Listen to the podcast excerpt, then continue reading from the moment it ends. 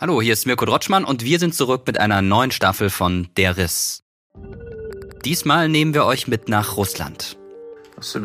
Der Kriegsausbruch war der letzte Tropfen für mich.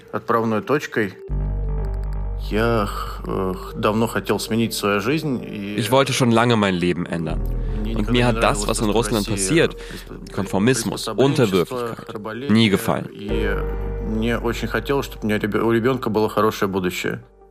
Wir wollen verstehen, wie aus Russland ein Staat geworden ist, der sich von einer Scheindemokratie in eine Diktatur verwandelt hat und zu Methoden aus Zeiten der Sowjetunion zurückkehrt.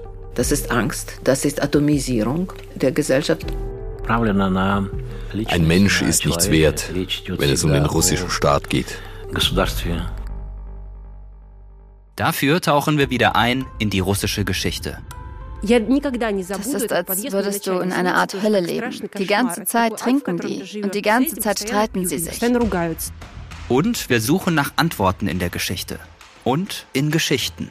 Die Geschichte, die immer so trocken ist, die wurde plötzlich lebendig auf brutalste Weise.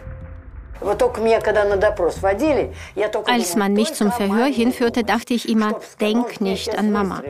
Denn ich dachte, sie können mich jederzeit erschießen. Dazu war ich auch bereit. Lass sie schießen. Denk in dem Moment einfach nicht an Mama. Denn es ist beängstigend, an Mama zu denken, wenn du getötet wirst. Ich wusste ja nicht, dass Mama bereits getötet wurde.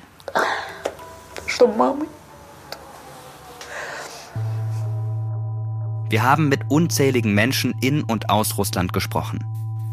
Wenn Sie sich die Geschichte Russlands und nicht nur der Sowjetunion ansehen, war es mehr Krieg als Frieden. Ich habe also verstanden, das ist eine Prüfung. Wir hatten Zeit, uns vorzubereiten. Und jetzt wird überprüft, ob wir Christen sind oder nicht. Hoffnung haben gerade die wenigsten. Ich denke, das Hauptgefühl, das die Russen haben, ist eine neue Art von Gefühl, das schwer wird zu ersetzen. Es ist dieses Gefühl des Scheißegalseins, das man auch bezeichnen könnte als am Arschismus.